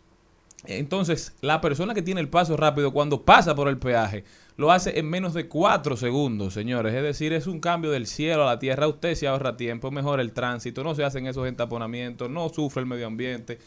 Vamos a coger este llamado. También felicitar la manera en la que se ha hecho. Desde hace mucho tiempo yo vengo hablando de la importancia de que las políticas públicas se creen desde la óptica de la economía del comportamiento. ¿Qué hicieron los jóvenes que están a la cabeza de, de RD? Bueno, ustedes vieron en los días pasados cómo hubo muchos tapones en, el peaje de las Américas. ¿Y qué fue lo que hicieron? De los 14, de las 14 estaciones, bueno, dejaron 8 para paso rápido cuando antes solamente eran 2 y las otras 6 se dejaron para las personas que pagaban en efectivo. Entonces se armó una cola larguísima. El beneficio del paso rápido en esta nueva etapa es que usted puede desde la misma estación del peaje comprarlo por 250 pesos y de esos 250 pesos 200 se les retornan en crédito. Usted dirá, bueno, pero fue un abuso porque la mayoría de las personas no tienen paso rápido, pero ese mismo es el problema. Ellos utilizaron una herramienta que en economía del comportamiento se llama notch o empujón, que es incentivar el comportamiento deseado sin prohibir ninguna de las opciones, pero tratando de llevarlo a usted a que usted como ser humano utilizando su capacidad de razón, tome la decisión que más le conviene no solamente a usted, sino también al entorno. Lo hemos visto en el pasado en ciudades como Bogotá, donde Antanas Mocus instaló lo que eran los mimos, esos mimos que contrataron para que se pararan en las intersecciones para que las personas dejaran de pisar la línea peatonal, los que andaban manejando vehículos, ¿verdad? Cuando usted se paraba por la línea del peatón, salía un mimo de ese a pedirle a usted que le echara para atrás el vehículo, que no estaba porque usted estaba obstruyendo el paso de los peatones. Eso fue muy bien visto por la sociedad hasta el punto de que los peatones que iban cruzando a veces se sumaban a los esfuerzos del mismo y la persona entonces echaba para atrás. En vez de hacerlo de una manera coercitiva, trataban de que usted lo entendiera por las buenas y que usted asumiera que, sea la- que fuera la misma sociedad la que se impusiera y que la gente empezara a comportarse de manera adecuada porque entendía que era lo que más le beneficiaba a la comunidad. Por eso nosotros hacemos un llamado a las autoridades dominicanas a que sigan manejándose de esta manera, que utilicen la economía del comportamiento para mejorar la calidad de vida de la gente. Y no solo Este eso, fin de- señor. Este eh, fin, de perdón. sem- perdón, este fin de semana es largo, así que planifíquese si usted va a utilizar el, el- esos, esos carriles porque va a estar igual. Vamos a seguir. Como dicen. Sí, sí, y solo para Sí, sí, sí, no, adherirle a, a lo del señor Mariotti Paz, le hicimos la recomendación en algún momento a la gente de RD Vial de que en el próximo año, con la adquisición del Marbete, también le incluyan a las personas que no lo poseen el, er- el paso rápido. Muy buena. Buena sugerencia del señor Morel. Vámonos a rodar por el entretenimiento y al regresar vamos a hablar con Calíope. Vamos a hablar de, de ¿cómo se llama? De Libros. Centroamérica Cuenta. Al mediodía,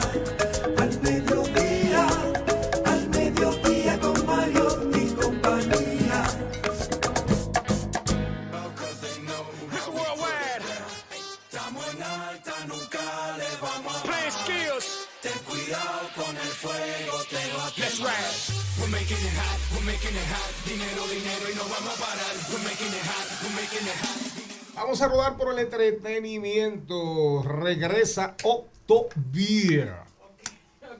Octo Beer. Eso es como eh, eh, Oktoberfest, el festival de la cerveza en Alemania. Es la octava edición en la República Dominicana este viernes, sábado y domingo. Boletas disponibles en tuboleta.com. Artesanos cerveceros, reconocidas casas cerveceras nacionales e internacionales junto a una amplia oferta gastronómica. Si usted quiere beber cerveza, comer mucho, ya usted tiene un destino. La música vive mañana, sábado 29. ganas, con ay, ganas. ay, ay, ay, ay. La música vive ya con Don Miguelo. También estará Elvis Martínez, El Camarón. Van a darlo todo allá en el anfiteatro de Puerto Plata y las boletas están desde 3.790 hasta 560 el general. Así que vayan y disfrútenlo, pásenlo bien con la familia, dándolo todo con Don Miguelo y Elvis Martínez.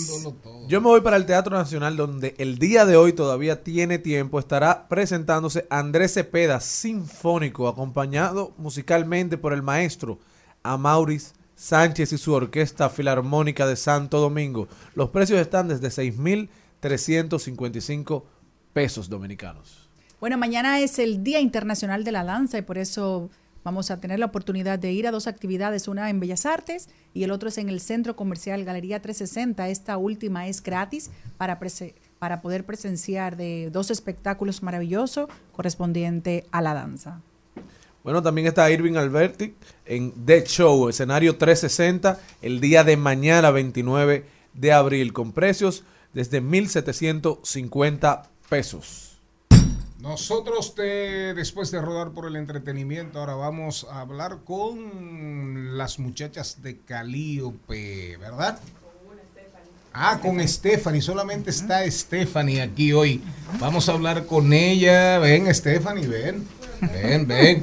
Vamos a hablar de este 2023. Centroamérica Cuenta. Celebra una década de contar las grandes historias de la literatura iberoamericana y lo conmemora a lo largo de todo el año con sus dos formatos, presencial y virtual. Adelante, señor Mariotti.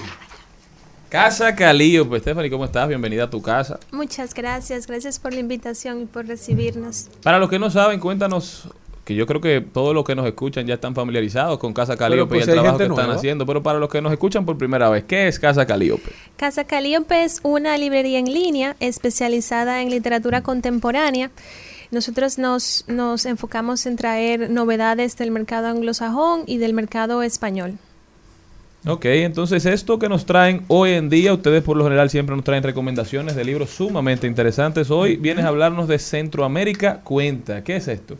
Sí, bueno, em, Centroamérica Cuenta es un festival literario organizado por el escritor nicaragüense Sergio Ramírez y aquí con la contraparte de la Fundación René, Re- René del Risco Bermúdez, a la cabeza su presidenta Minerva del Risco. Es un festival sin precedentes. Aquí vendrán más de 70 escritores, poetas, periodistas. Hablamos de los escritores con mayor relevancia en el mercado internacional.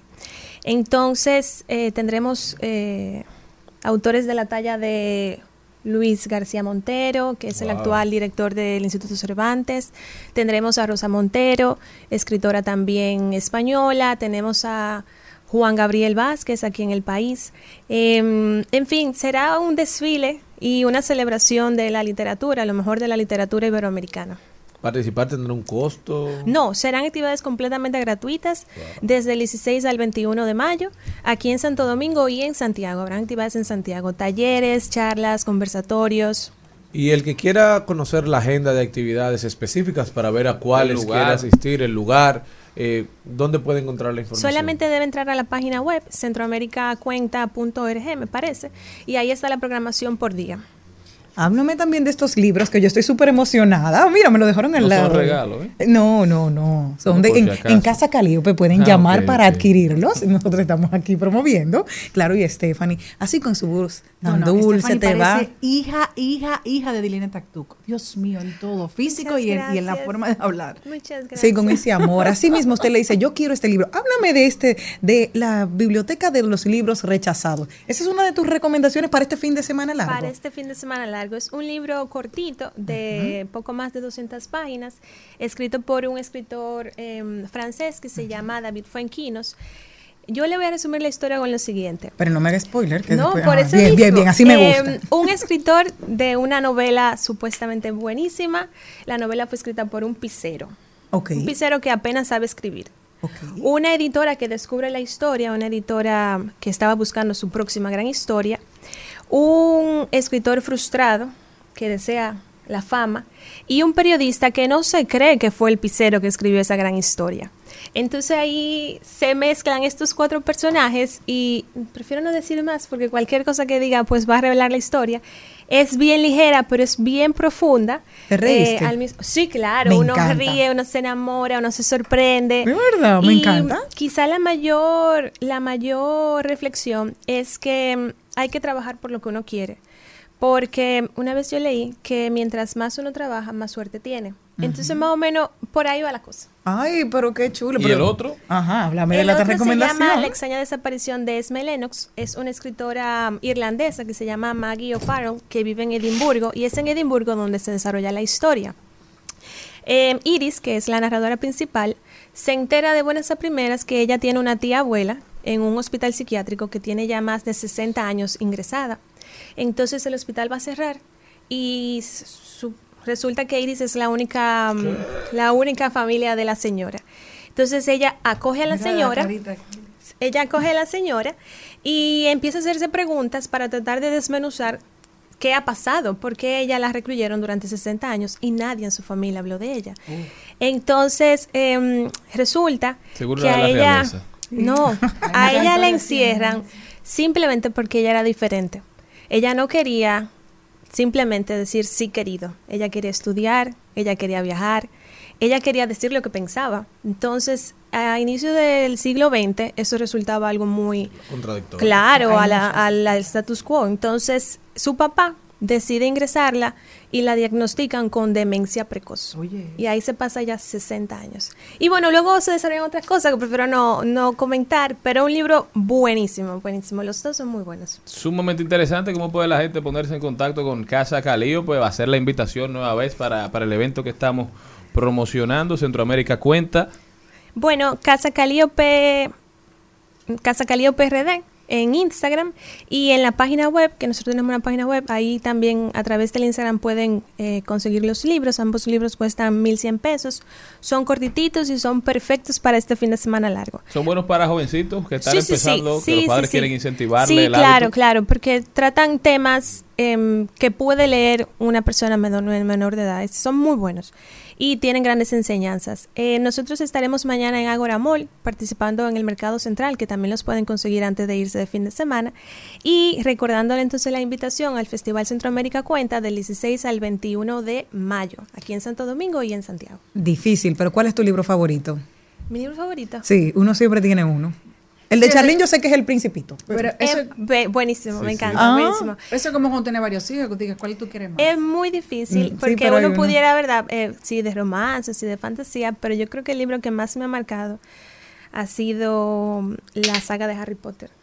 ¿Y cómo te Dura. sientes identificada? ahí? ¿Cuál, cuál ¿Con de los libros? Es que eso sí es difícil yo decidirlo, Por pero mm, es que Harry Potter fue el inicio a mi vida lectora. Yo Sí, a tengo un pasó- antes y un después, parecido. claro, cuando uno se encuentra con este universo fantástico y maravilloso, uno teniendo 11 años, y como que, ¿qué? ¿Qué es esto? Quiero más. Y bueno, justamente eh, cuando sale, no le gustaba Harry Potter.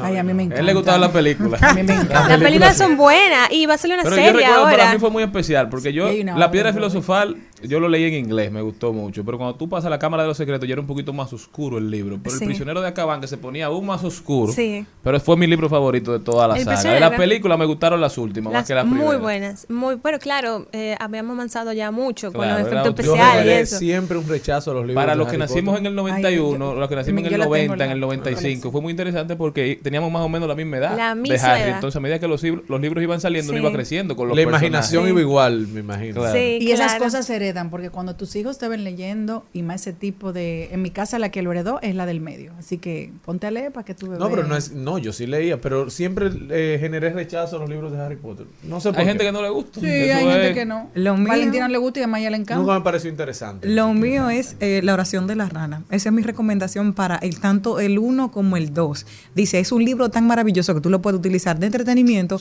o de aplicar a tu vida con las reflexiones diarias. Lo ves en la calle, en la vida real, cada una de las situaciones. Es como, ¿dónde voy a descubrir lo que fui y vi reflexionando? Así que mi recomendación para ustedes este fin de semana, la oración de la rana, uno. No, y la oración que a don Cristian más le gustaba de los libros de Harry Potter era, juro solemnemente que no tengo buenas intenciones. ¿eh?". Señores, no se, Usted sí muevan, que me hizo el resumen. no se muevan de ahí. Quédense con Rumba 98.5 hasta aquí al mediodía con Mariotti y compañía. Buen fin de semana. Nos vemos el martes, si Dios quiere.